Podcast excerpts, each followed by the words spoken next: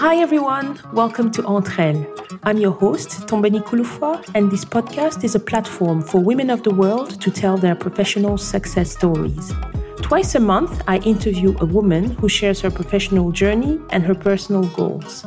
Whether she lives in Abidjan, Accra, London, Paris, or San Francisco, her human experience is universal.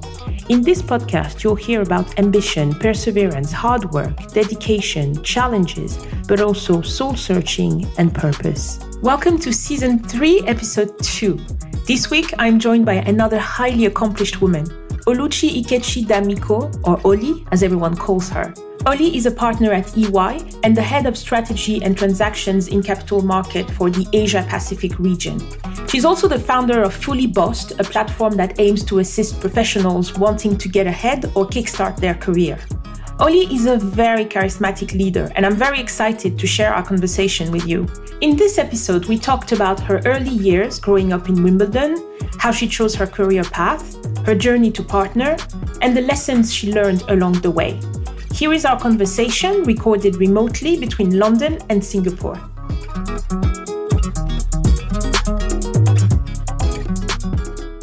Hi, Oli. A big warm welcome to Entre I'm very excited to have you on. I'm glad we managed to set a date for this conversation. It wasn't easy. As I said in the introduction, you are a partner at EY and you are the head of strategy and transactions in capital markets for APAC. It is correct. Yes, one of my many roles. Yes.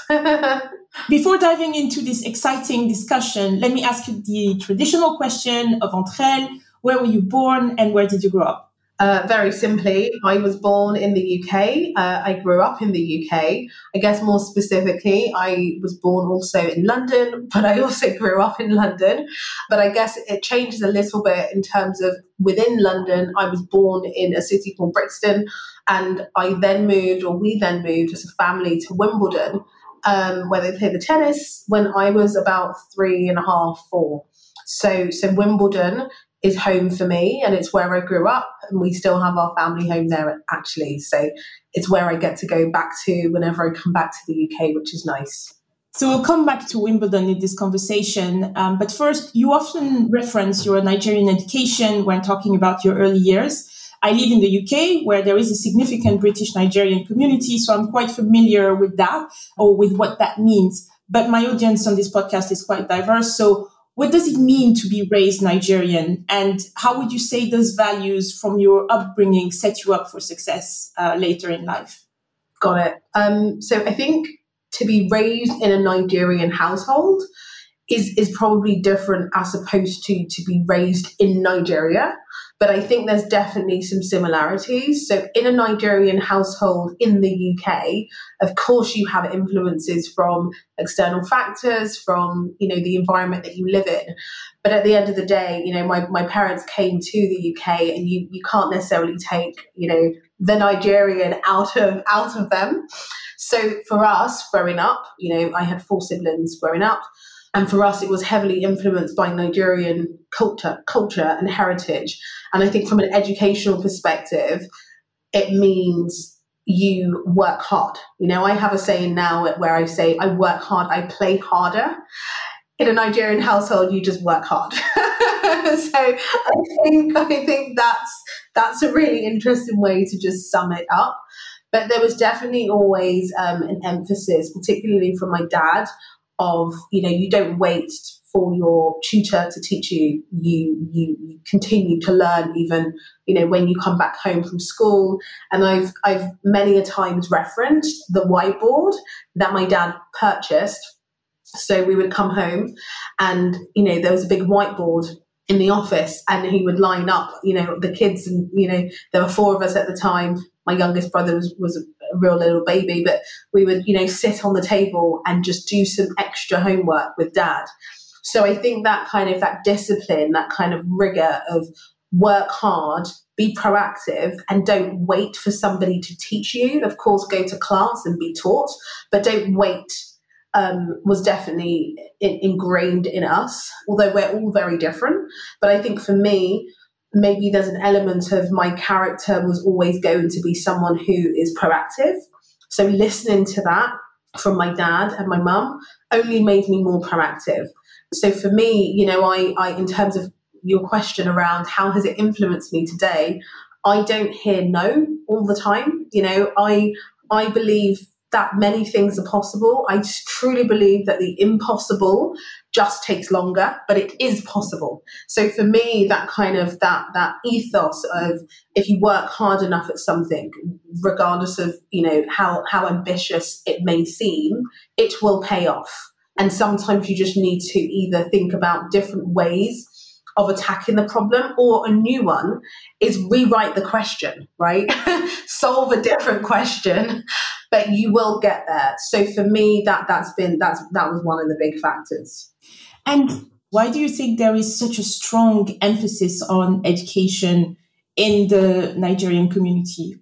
Yeah, I mean, you know, you, you just need to look at the fact that you know, Nigerians continue to study, right? That's the other thing. So, you know, my I come from a family where my mum has a has a, a bachelor's um, as well as a master's.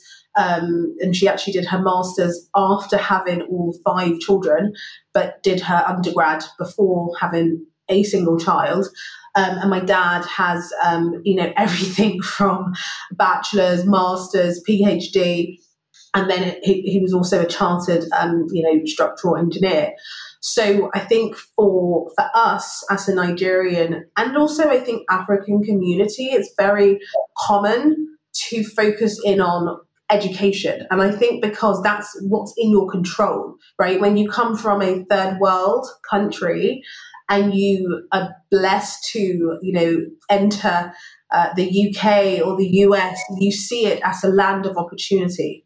And what may not be in your control are job opportunities or your ability to um, really have business prowess. It's not in everyone's grasp, right? But what is in your control is the ability to open a book and read and study and have opinion and share that opinion and you know, and, and, keep on going. So I think that's why there's a really big focus on education because it's something that you can control. If you work hard, you study hard, you learn, you don't get the question right the first time, you, you go again, you get it right the second time, or the third time, or the fifth time.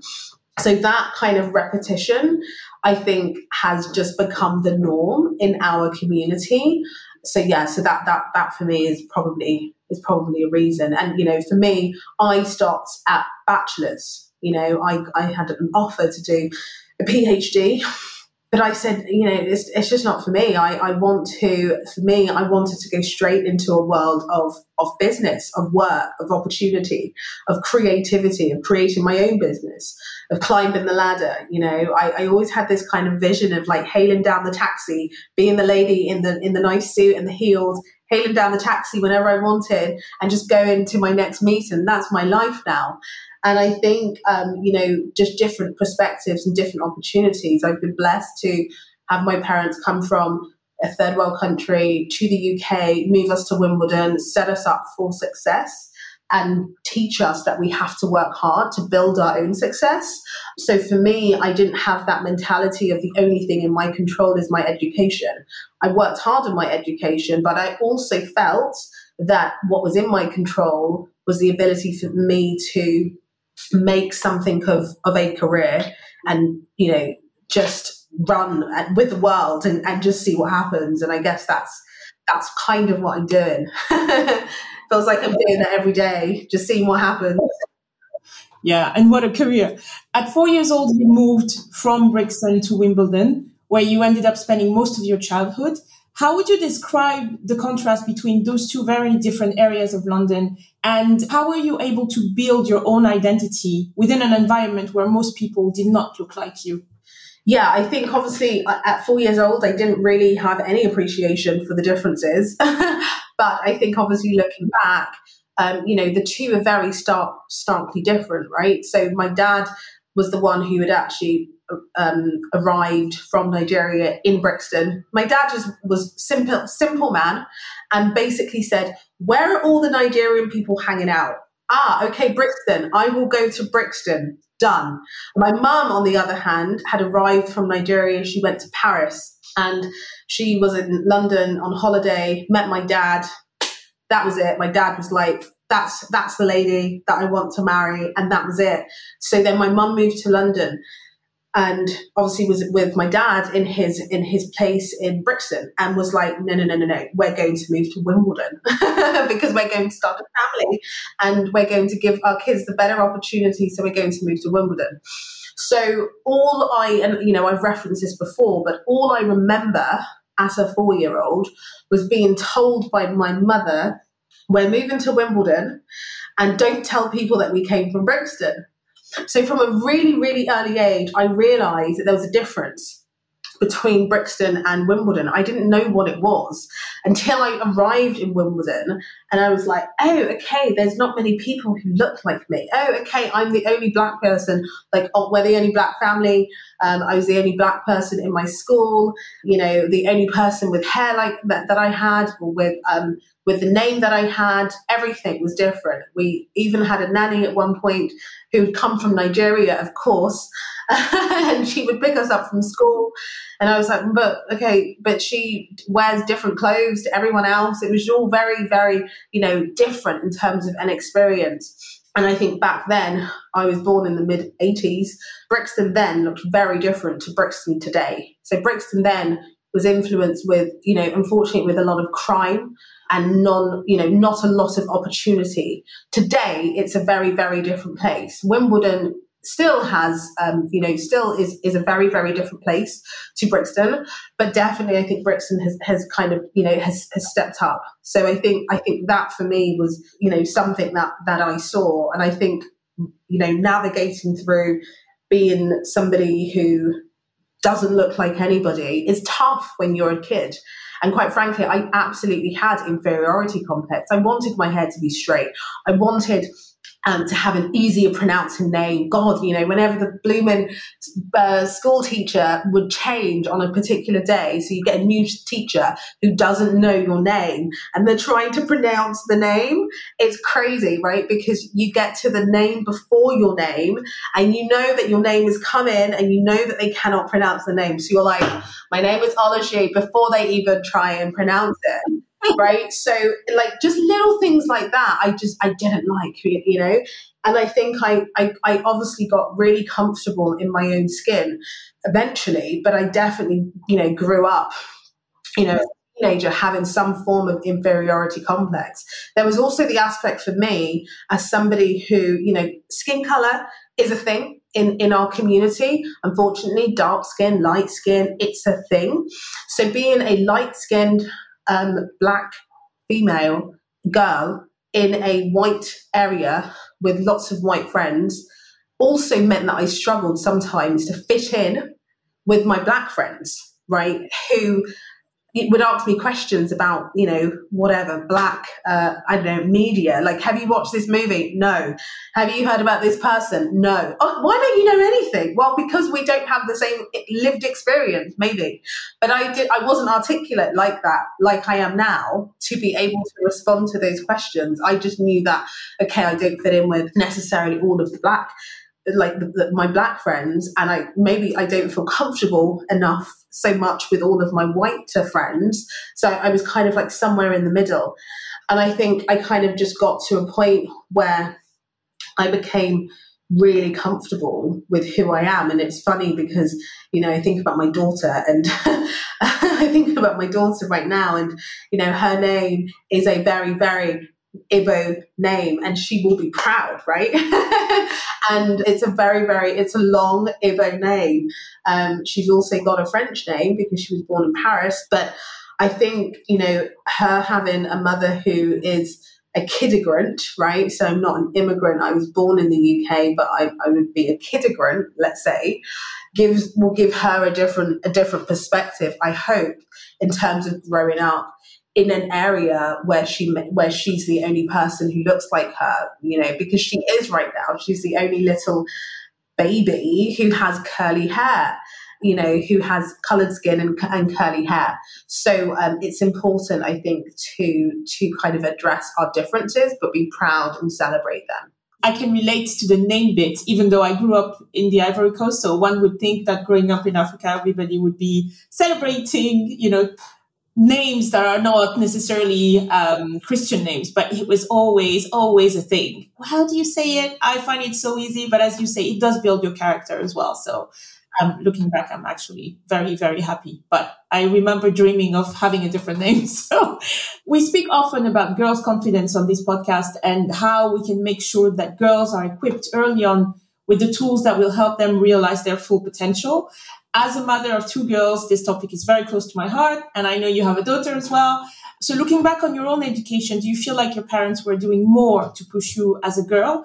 And as a parent yourself now, what do you think is the best way to approach this important issue? Oh God, it's such an important topic. You know, I um, you know, as you say, as as a parent, when I when I found out I was going to have a girl, our first daughter, a girl, I was like, Are you sure? Is it not a boy? but I was absolutely fine, just happy the baby's healthy.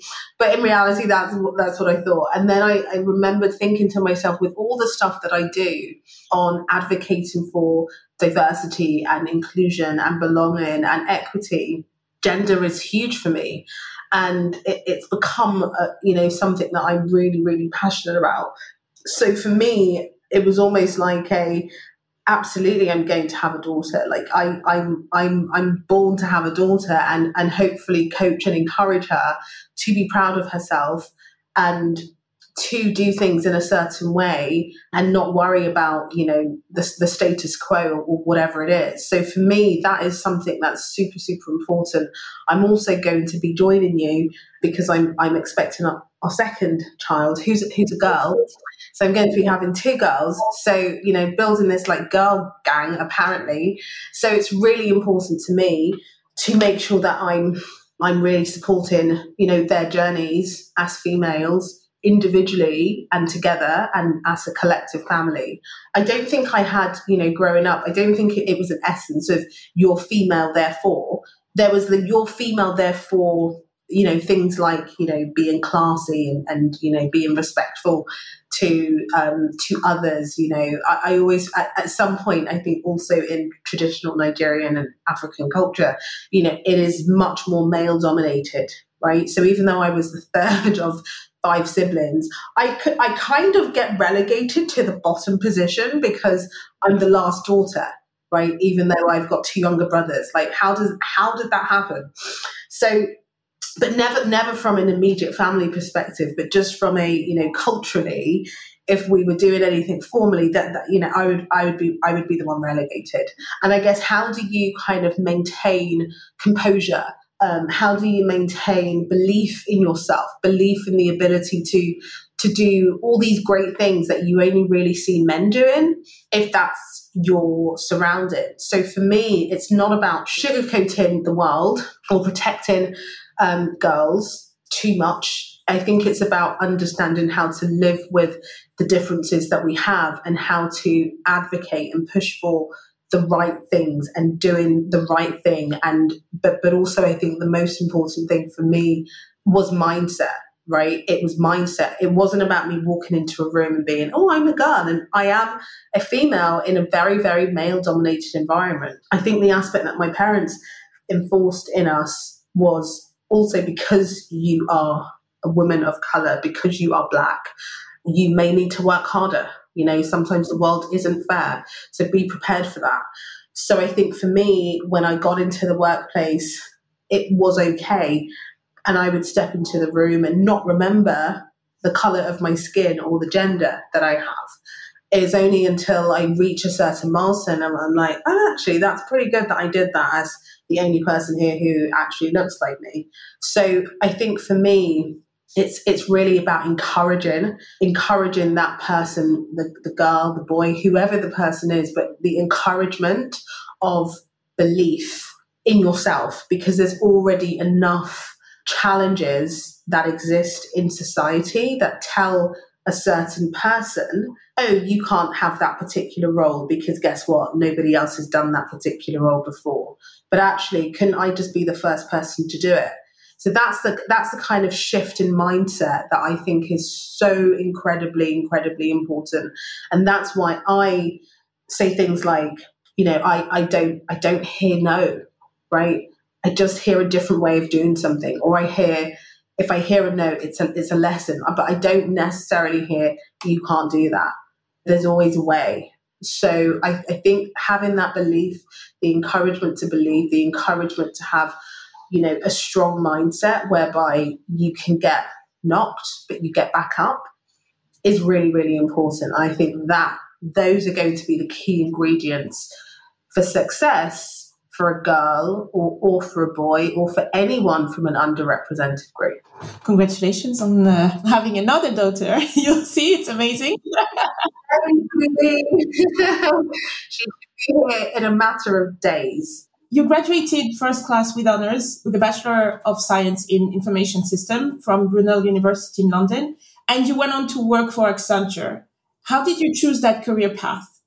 Good question. I mean, um, I I guess by luck, uh, by accident. I didn't, you know, I started, um, you know, if, if I go back to, to, to college, so just before university, I did AS levels, four AS levels, and I picked um, business, maths, English literature, and technology.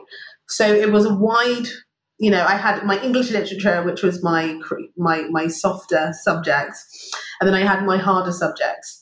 And I just knew I wanted to do something in business. I wanted to have a voice. I wanted to have some level of responsibility, accountability, creativity. I, I didn't know what I wanted to do, but I just wanted to be a businesswoman. Okay. So by the time I got to university, um, I didn't know what, what um, degree to pick. I wasn't clear my oldest brother had, well, my elder brother had um, had studied computer science at Manchester. So I said, okay, I'll do that. I'll do computer science. I did computer science for like two months enough to realize that I did not want to do computer science. So it was, um, you know, just in time, and I could change to the sister course, which was information systems. So I changed to information systems, and it was much better. It was a mixture between kind of business and tech, which is really what I had done anyway since since um, since school. So at university, I did a placement year, which was probably the best thing for me. Um, and the placement year was, you know, 12 months. I extended it for a month and I was working in a bank. I also um, had a part time job working in a bank. I don't know why I wanted to work in a bank. I my first ever job was at Marks and Spencers. And I said one day I was doing really well at Marks and Spencers, but I remember one day I just said I want to work in a bank. So I applied to about I wanted to be a cashier. I wanted to, you know, as my part-time job. So I applied to about, you know, a hundred different places and I got I got my responses and I you know I started working at a bank. And I realized there's more to banking as as a sector.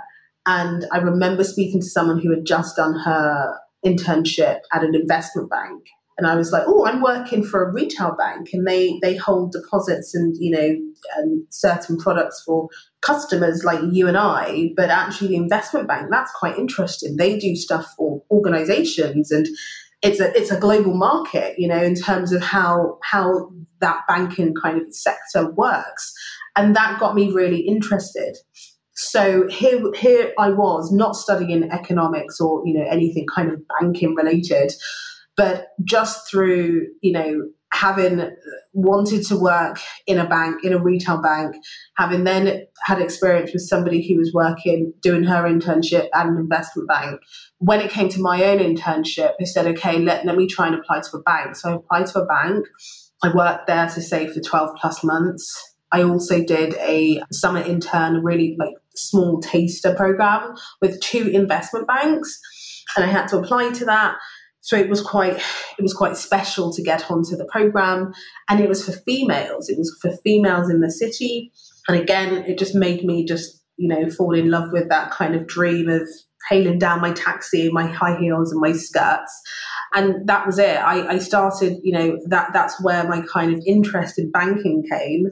And I think because I was linking it to the economy and linking it to the fact that so many different things can happen and you're just your you know banking is, is a bet can can be especially investment banking can be seen as a bet and you don't know necessarily which way things are going to go but there's lots of analysis lots of data that you have to think about and crunch in order to make the right decision And that was interesting to me because, because I'm a person who gets bored pretty quickly.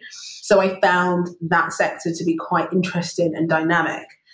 But then I realized I don't want to work for a bank. No, because what, what, what I realized was that consulting gave me the best of both worlds because I know that I am, I get bored, I need variety. I didn't want to stay working in the same bank for so many years. I had met in my year, you know, my 12 months of work, I had met a number of people, you know, great people who were not necessarily happy after staying in their in their job for 20 years. And you know, when you're in a bank, you do a particular role and you may you may do that for, for a long period of time and i didn't want that.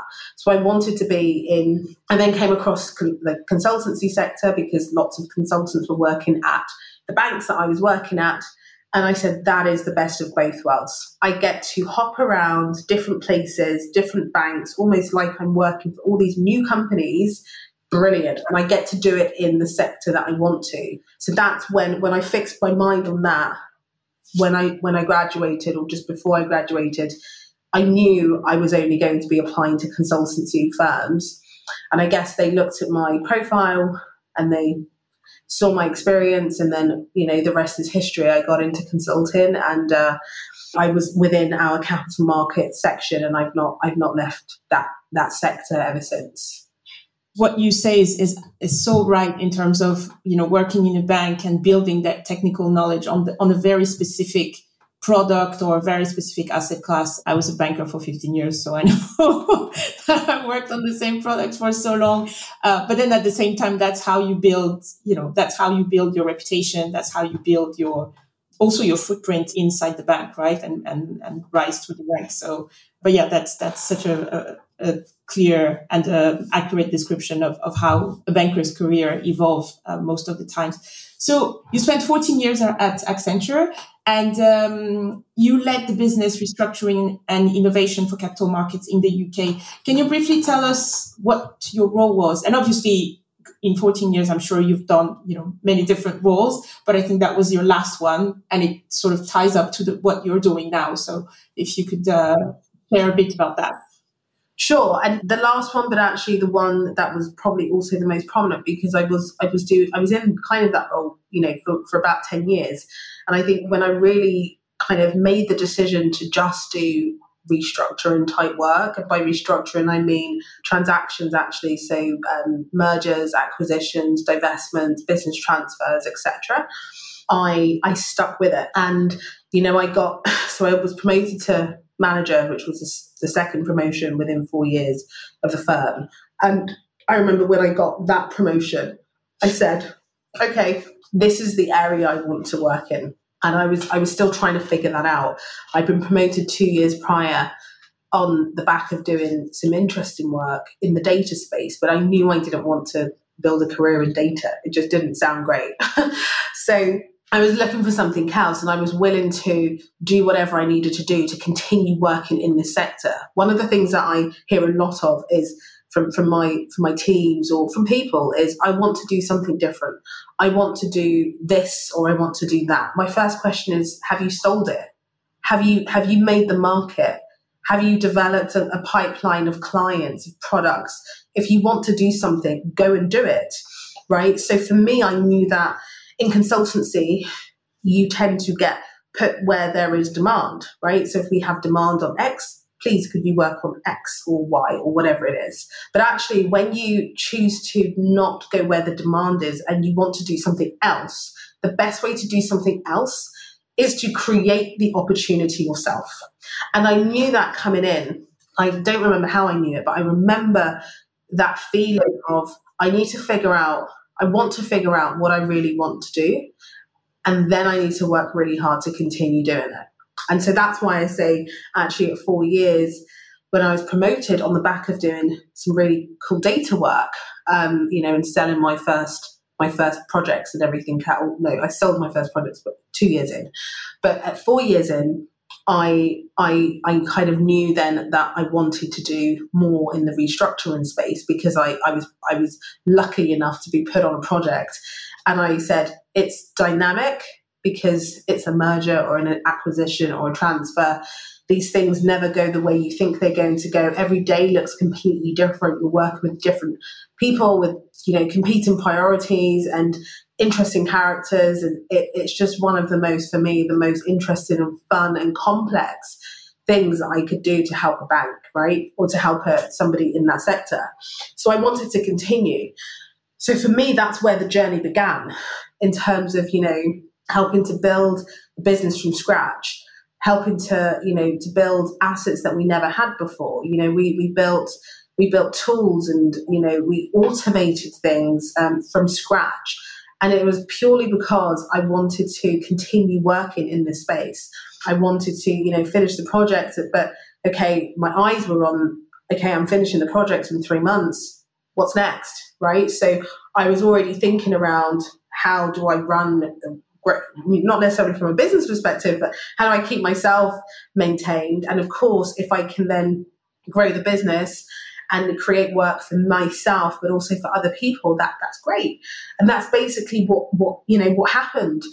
And then, of course, when Brexit came along, it was you know the perfect storm for my career. However, I did not vote for Brexit. I always did not vote for Brexit. Absolutely did not. However, it was a great thing for my career because it got really, really busy and all the work we had done leading up to that point in terms of building training materials from scratch, building you know assets you know real kind of you know cheat sheets to help clients like just do a project in a really really easy way. We built tools and products from scratch to help automate you know manual lots of lots of manual tasks. And we just we just kept on going. We were building thought leadership you know writing research papers um, you know working with media um, having events with with clients and bringing different clients together. We were just like fearless. And that was amazing. And then brexit came along and everybody needed some form of restructuring in terms of you know moving all of their their business and their operations from one country to another and it really came under my remit. So that really propelled uh, our team it propelled my focus and it set me up for you know what what became a, a partner promotion at, at a decent you know point in my career all right, let's talk about milestones. I've asked guests who made it to the highest corporate titles in their organization whether they had that ambition from the beginning when they joined or whether they took it organically one step at a time. You could argue that you always have to take it organically, but I've had both school of thoughts with some women telling me I wanted to rise all the way to the top and others who said I took it one day at a time. What was your experience? I definitely had no idea I was going to be at Accenture for 14 years or any company. When I was doing that internship and I heard about, you know, these people who were in the bank for 20 years, I was like, that is not going to be me. Like, I'm not going to be, you know, miserable Mary, sorry, Mary out there, but, you know, I'm not going to be that person who doesn't like a job and doesn't like the career. And I didn't want that. So for me, that kind of long tenure of a career in the same place was was like, whoa, that was a lot. And I remember even on my first day at Accenture, been introduced to, you know, these managers who'd been in the business for seven years. And I said, whoa, that's such a long time. You know, fast forward and I'm there for 14 years. So for sure, on day one, I did not think about rising to managing director in the company. I really didn't. I mean, I was always focused on goals, right? In terms of I'm doing something for purpose. I didn't really know it at the time, but I've always been focused on goals. And I think when I, I, you know, I had encouragement along the way from people, you know, I remember getting my first promotion in two years and my kind of counselor at the time had said, okay, now let's think about your manager promotion. I was like, I've just been promoted, you know? so it, that kind of did give me encouragement. And I remember another thing that I think was a good trigger for me was seeing um, one of the partners early on in my career talk about his journey. And he talks about, his, he had a chart and he had all these dates, right? And he talks about all the things that he had achieved. And it was the first time I started to really think about, okay, I should write down my goals. You know, I should actually write down what it looks like. I should think about where I want to be in the next three years. And I think when I started to do that, I started to think a bit more about, okay, my long tenure goals. But I think I was always thinking about the next thing. I wasn't thinking about, oh my God, I'm going to get to partner. I was just thinking about getting to the next career track because then I knew I would get to, I think deep down, I would get to the next one. And I think that was the key thing for me. So it was the realization that people do this in order to get to the next milestone or get to the, the end milestone, you have to have a plan. So when I saw that man kind of show us what his plan was, I was like, I need one. And I did it. And it helped. And, you know, I had encouragement along the way, I had belief. I think that the most important thing was having some form of goal that I was focused on. So, so that's I think how what what what kind of helped me. One of the things. So a major a major milestone in your career was your promotion to partner. How did you prepare for it? What was the process like for you? The most difficult and um, new that I'd ever gone through. So all of the promotions to date had been, you know, you prepare, you know, six months. Uh, you know, there, there's there's a six month milestone. There's, you know, every six months maybe you have the opportunity to go for promotion there's no interview, there's just a readiness check. I think for partner, it was just a completely different ball game. It was, you know, it's a whole, it's a year long process. You know, you can start the year in one way, end the year in another way.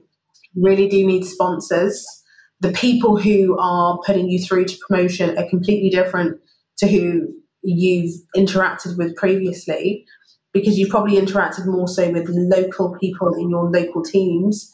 But when it comes to people signing off that this is a partner, this is a senior representative for our firm who can sign contracts on behalf of the firm, who can um, engage, you know, in complex conversations on complex topics, let's say with media, who can uh, generate business with really senior clients. You know, when it comes to other people signing that off, you need also to have a mix of people who don't know you because it's not just about yeah we know Ollie she's great. It has to be a you know you, you have to kind of go through an interview process and and you know th- there has to be an element of unbias in the process right? Which, which is fair. So the people that you end up interviewing that firstly to go through an interview you know to, to get to for this promotion was new. We i'd never done it before in the firm initially. You know having an interview panel people I'd never met before. Yeah, it was all very different. So I think in terms of prep, I probably prepped pretty well. Now I say that and I didn't make it the first time. so there was lessons and to be learned. But interestingly, the biggest lesson I had was that I had to I did I couldn't take it for granted. And I think I got to a point where, you know, my first time up, I, I was up in nine years, which is which is pretty quick. So um, yeah, I was up in nine years. I was an absolute underdog, and as the year got further, I was probably top of the ranks. Right as the year got further, um, so as we moved more into the year, and I was also believing more in myself because I had I knew I knew what my story was. I knew my story was strong. But I guess what happened for me is I got to the point where I was like, okay, wow, I've gone from underdog to, you know, everyone telling me just manage your expectations. It's great that you're in the process. I was like then probably the number one candidate. And then I had my interview I'd never interviewed before, you know, before and joining Accenture. I'd obviously interviewed a lot with my clients to get all this work. I'd never really done an interview like this. And I don't think I gave it justice enough to prepare. And I think that's where, for my standards, I didn't necessarily prepare in the right way that I should have. And I think there was a bit of complacency of, okay, I'm going to go and have this conversation. It's going to be fine because I'm, I'm, you know, doing really well, etc and I just about missed out for promotion. So for me, all the work that I'd done to prepare to that point, to convert from being an underdog to being probably in, you know, one of the, the highest positions, was really actually around building the credibility in my story. And that's the key thing. Your story has to speak for you, right? If I tell you, I'm amazing, please promote me, that doesn't sound credible If I say to you, I have led over 25 different transactions in my career, I've worked with banks across every single continent to understand the challenges that different people have. I have brought in X amount, X amount, to give me a number of revenue for the business year on year. I have increased profit margins year on year by X percentage. I have generated net new business for the firm by bringing on board three new clients, maintain, you know, if I kind of, I, I knew that my story needed outcomes. So I was focused on outcomes. You know, yes, I just go into work, I work with my clients, I get things done. But what, what are the outcomes? Generate an outcome. Anytime you can say the things that I've just said, like think about it as a separate bullet point. And that's what my story became in my head. I was like, what, where, what are the bullet points of my story? Okay, this is my role, but what does that mean? What have I done? Have I increased um, inclusivity in my team? Have I increased um, my team, right? Have I been able to hire more because I've been able to win more work and bring in more business? What do my financials look like in terms of my contributions to the bottom line, to sales, to revenue, to profit margin? Do people like working with me? What do people say about me? What can I quantify? What are the business outcomes I can talk to? Have I produced assets and tools from scratch? Yes, I have. Have I got those things licensed by the firm? Yeah. You know, so I was thinking about all the different things I could say. You know, interactions with the media, enhancing the firm's brand, um, you know, yada, yada, yada, just thinking about all the different things I could say to enhance my story and let my story speak for itself. And that's what I did. So that's how I got to the mm. point where I was able to turn that first year around and then of course for the for the interview, you know, didn't didn't happen. But it's it's funny because I'm still in contact with the person who interviewed me to this very day, and we, you know we have a very very peer to peer relationship now. So I think when it came to the next round, you know, my husband at the time he was he was not my husband. um, I was like, were we engaged by then? But no, it was the next year. So at that time, I remember he said, "You need to work harder," and I was like, excuse me? I was like i work hard. Like don't even try it. Like i didn't like go on vacation. I just didn't put in the same amount of like prep effort that, that i really deserved to put in for the interview. I took it for granted i think. And the other thing that i think i did leading up to that point i forgot sponsors mm. really really important and i said to myself damn all the people who are going to be around the room I don't know them. Like, because it's a complete different group of people. It's global. It's a global decision, right? To bring you into this partnership. And I knew all my team, but there was only one person from the team of, you know, 10 partners who was actually going to be in this room. One person. The other people, like, there were 12 other people. And the other thing that I did was I targeted a really, really important person who is now a dear friend to me and he was one of the people who would be in the room. But I targeted him because he was, I just felt he would have been a great sponsor for me. And he just spoke my language. And he was just like, I remember seeing him at, a, at an event. I was, I had been selected to do this kind of leadership event in terms of where they see potential. And um, my team had actually won this competition thing. So we had the benefit of, of speaking more to the panel and a lot of the questions, of course, to people who are spot, you know, touted for leadership potential, a lot of the questions are about the next journey in your career and making partner. And I remember one person asked a question around, you know, so what are the things that we should think about? And the panel started answering the questions and everyone was very politically correct. You know, you should, you know, be really mindful about this and mindful about that. This guy comes on stage and he's like, you have got to sell you have got to sell yourself. You have got to, you know, all of these things. And I was just like, that's my guy. that is my guy. He is not sugarcoating anything. I it wasn't it wasn't the fact that he was really, you know, given a really hard sell because that's not necessarily me, but it was the fact that he was so rawly honest about what we needed to do, about how it really works. He didn't care about, you know, trying to be the most, you know, softest person in the room. He just cared about really telling us how it was. You know, it's like, you know, before you give birth for the first time, you like no one tells you what is really going to happen, right? Until you go through it. And it was like that he was that person who was telling you what it's really like. And I valued that. So what did I do? I after the event we were having drinks. And by the way, somebody had already told me to speak to this guy. So when I saw him in, in action, I was like, validated at drinks. He was at the bar, he was with somebody that I knew, and I walked straight up to him and I said, I'm Ollie Akechi and I need you to be my sponsor. And to this day, you know, we're still in contact and what have you. And he was great. And I would have coffees with him every now and then and kind of, you know, just get the dirt in terms of some of the things which are going on in the business which I didn't necessarily have privy to, but I because I just wasn't in certain forums, but you know, it wasn't sensitive information. But by him sharing, I felt like I was with a peer and I felt like I was just having a regular business discussion with a senior leader. And it took away any fear of being interviewed by people who are who you don't really know and who are really senior because he had a very senior role and i would just inflow in conversation. So all of that really kind of helped me when i think about it.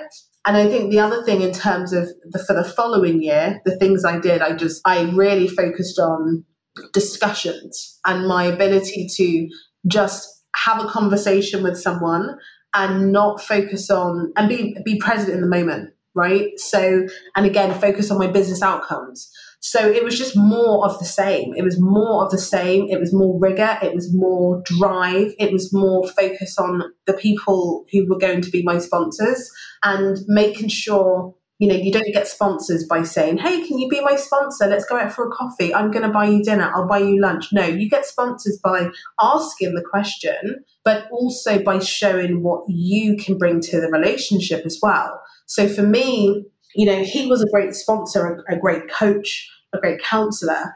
And one of the things that I knew that I had to do was make sure that I was kind of known by all the people around the room.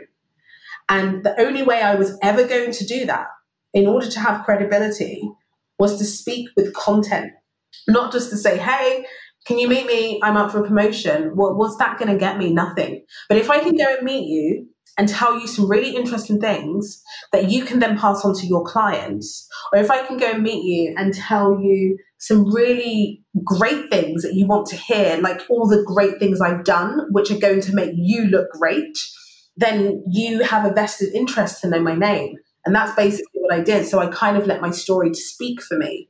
And, you know, it got to the point where I had people who came into the room who were not, I had senior, very senior people who came into the room to speak on my behalf who were not invited to the room because they were from a different practice. So I, you know, I became that the only person who had representatives in the room who knew my story and also people from a different division who knew, knew my story. So they were like, wow, these people are like fighting down the door to, to talk about her. And I think that's the key thing, making making your story so tight with business outcomes so that other people can speak for you.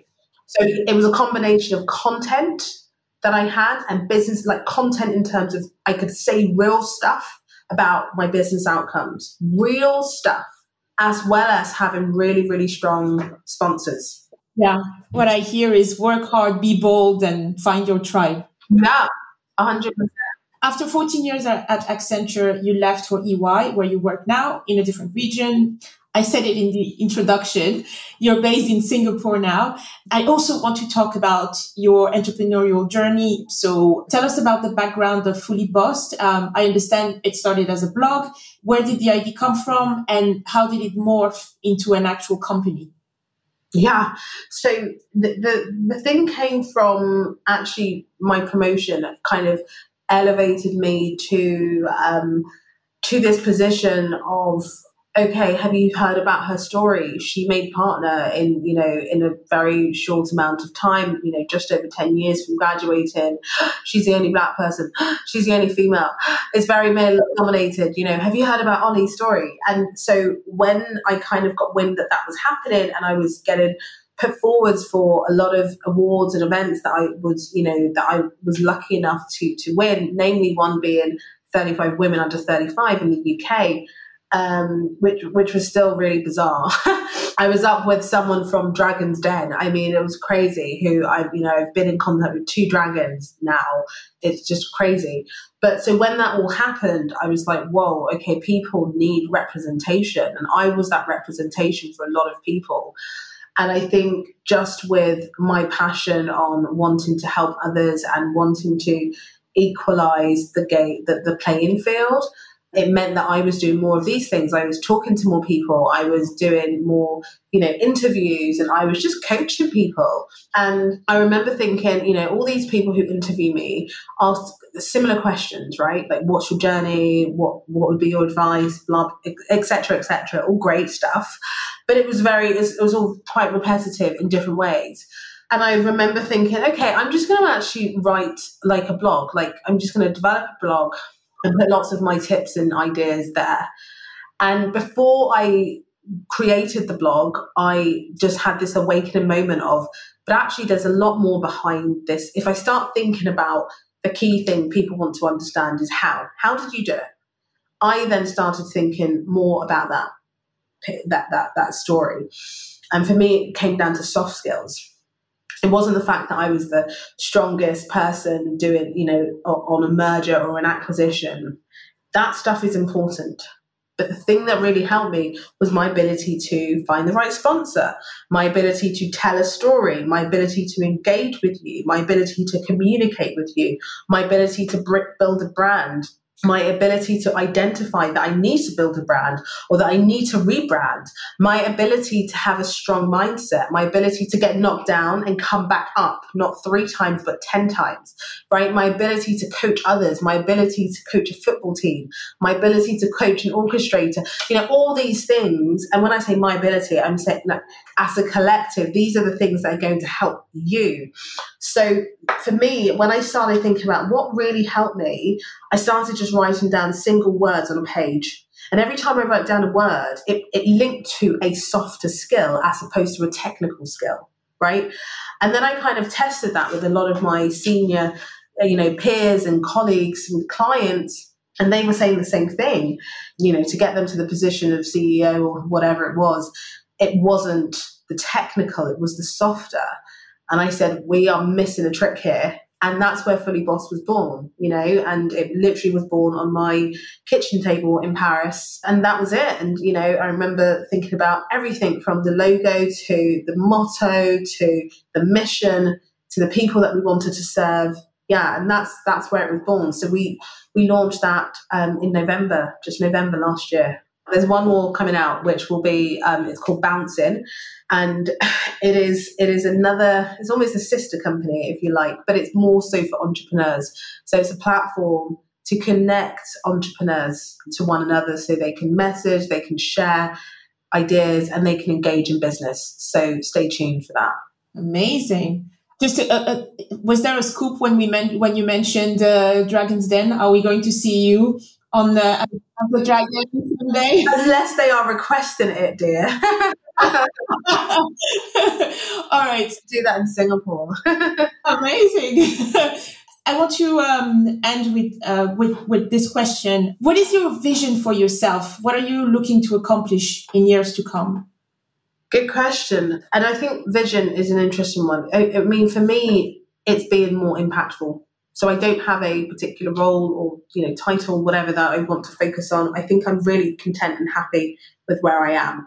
It's it's about for me being more impactful. You know, I'm a founder, I'm an entrepreneur, I'm a partner, I'm a businesswoman, I'm a mother, I'm a wife, I'm a dancer.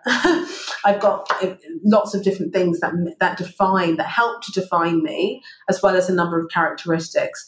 And I think when I think about the one thing that kind of binds it all together, it's that I'm impact led. I want to have impact on the world.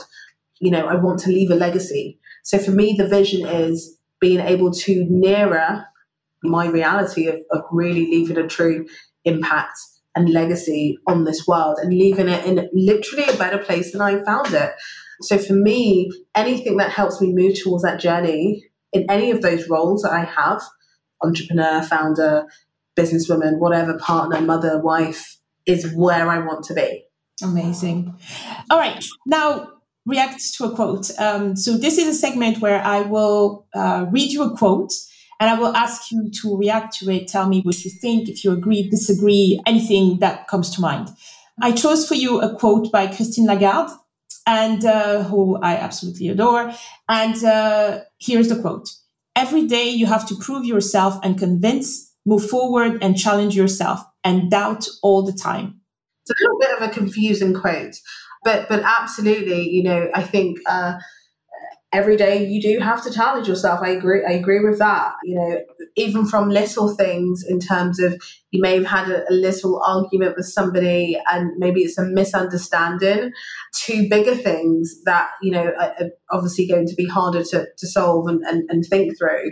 And I think for me, the one constant is that every thing can be a challenge and I've gone through a number of different challenges but I don't see them anymore as negative things.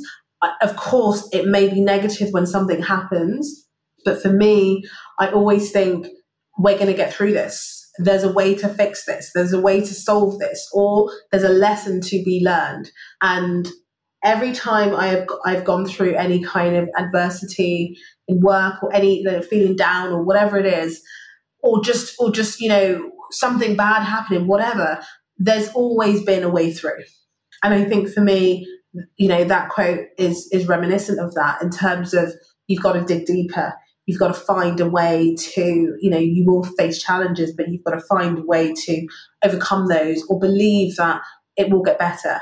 Um, and you know the piece i think the quote is referring to in terms of doubt the, the bit for me that's interesting is there's already so much doubt that can be placed in your mind based on society based on the norm right? Oh no, I don't think I'm going to make it to CEO. I don't think I'm going to make it to partner. I don't think I could find found my own business. All these things that potentially come into your mind because you don't see the representation in society, in the communities that you exist. So of course you have the doubt. So why put more doubt from ourselves when there's already doubt that exists in society? So the strongest thing you can do the best thing you can do is use your strongest weapon, which I really believe is your mind. And mindset is, you know, really can can take you far. So for me, that quote really does represent mindset. And actually, mindset is one of my four um, soft skills that we talk about, groups of soft skills that we talk about at Fully Bossed. It's the very first one. So yeah, it's a nice fitting quote. Thank you so much, Oli, for coming on, for staying all the way to the end. Thanks for having me. Huge thanks to Oli for coming on Entre Elles and for breaking down the important steps that led her to where she is today. Make sure to check out Fully Bossed and to follow Oli on social media for more on her upcoming business venture. I hope you enjoyed this episode of Entre Elles, and if you did, please go to Apple Podcasts, Spotify, or your favorite podcast app and subscribe to be notified of new episodes. While you're there, please leave us a rating and review to support us. You can follow us on social media at Entre Podcast. Thank you for listening and see you in two weeks for a new episode in French and in a month for a new episode in English.